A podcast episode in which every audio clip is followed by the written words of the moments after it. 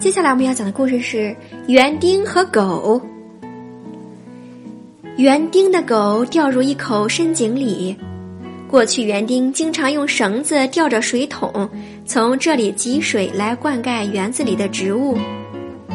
园丁用了许多方法，都不能把狗救出来。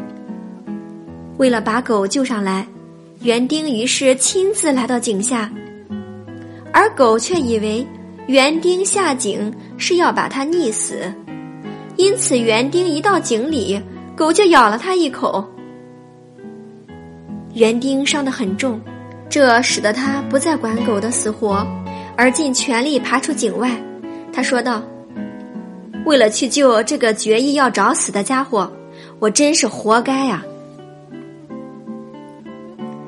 亲爱的小朋友，故事讲完了。现在，请你帮园丁想一想，有什么好办法把狗救上来呢？今天品鉴了一讲的故事《园丁和狗》就到这里了，咱们下次再见，拜拜。